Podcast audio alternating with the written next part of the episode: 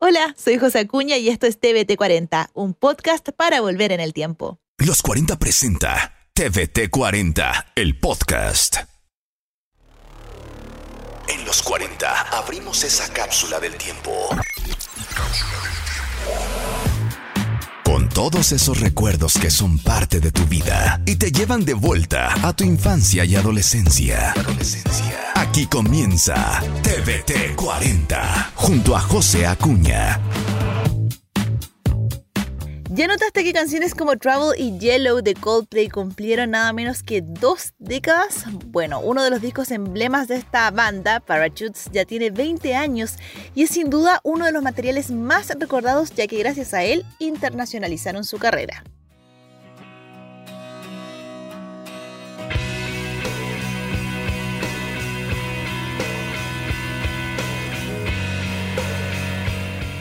No menor también era una época donde MTV era la Biblia musical y veíamos como Chris Martin se hacía conocido por correr en una playa muy invernal. Y por otro lado, años después, la banda revelaría que este disco no era de sus favoritos, algo que suele ocurrir con estas bandas que ya llevan varios años de carrera y encuentran que sus primeros trabajos no eran lo mejor de sí. Antes de este material, Coldplay solo contaba con algunos sencillos conocidos en UK.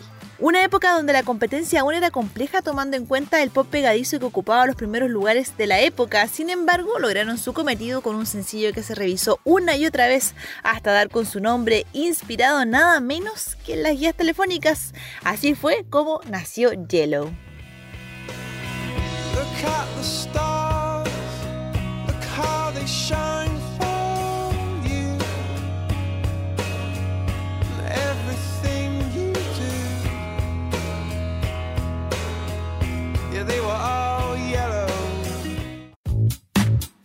Pero eso no es lo único que salía del horno en el año 2000.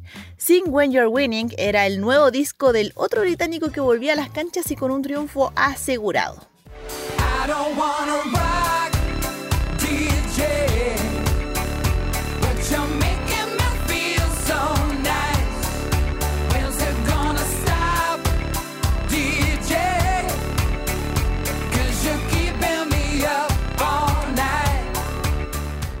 Robbie Williams volvía con otro disco solista, el tercero de su carrera, y ya en plena salud luego de años de tratamiento por sus adicciones. En ese entonces llegaba a MTV con un polémico video que todos recordamos, el famoso Rock DJ, que fue censurado en varios países, dado el contenido visual donde el cantante se desnudaba completamente sin resultado de impresionar a las chiquillas que patinaban alrededor de él, por lo que recurrió al extremo de sacarse la piel, la musculatura y quedar completamente esquelético.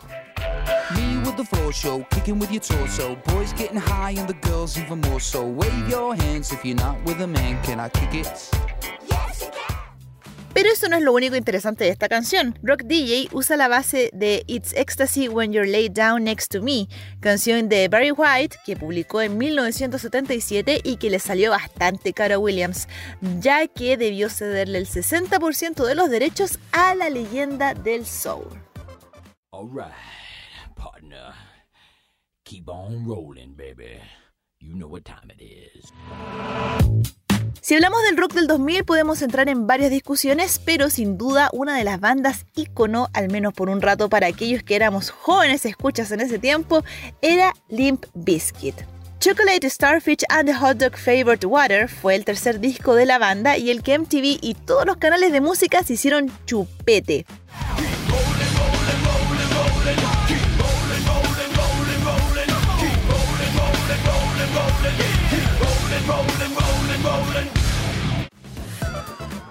Se grabó en cinco estudios diferentes y fue el más vendido.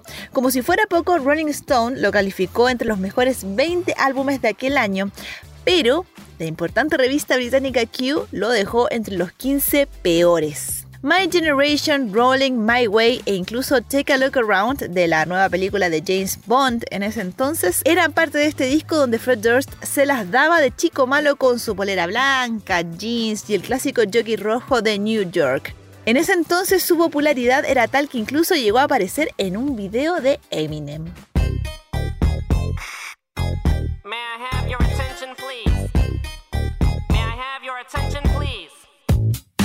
A propósito de Eminem, imposible no hablar del famoso The Marshall Mathers LP, el regreso en gloria y majestad del rapero que conquistó el mundo.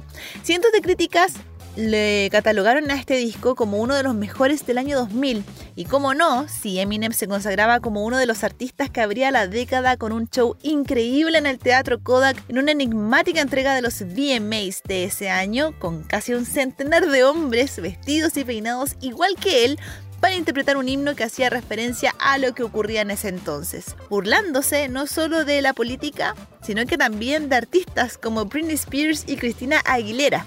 El rapero fue así que logró sacarnos del pop que dominaba el mundo por esos años con el famoso The Real Slim Shady.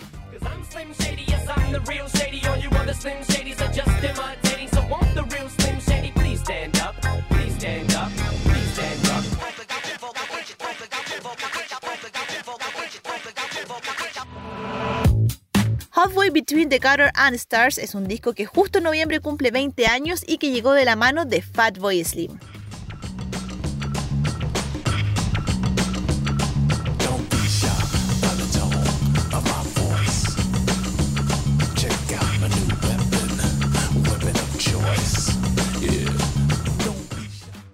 El tercer disco del DJ británico nos daba otro respiro del pop de la época y se posicionaba en MTV con un himno que no envejece, el famoso Weapon of Choice, que de hecho fue clasificado como uno de los mejores videos de la década por VH1. Más encima fue protagonizado por el gran Christopher Walken bailando en el vestíbulo de un hotel desértico que muy bien recordamos. Este fue filmado en el lobby del Hotel Marriott, ahora conocido como el LA Grand Hotel Downtown en Los Ángeles en diciembre del 2000, pero ¿por qué elegir a Christopher? Bueno, Fatboy Slim estaba muy bien dateado y tenía el conocimiento de que el actor se formó como bailarín en el teatro musical antes de ingresar al cine y por supuesto que Walken acompañó la idea para ser el protagonista del famoso y recordado y premiado Weapon of Choice.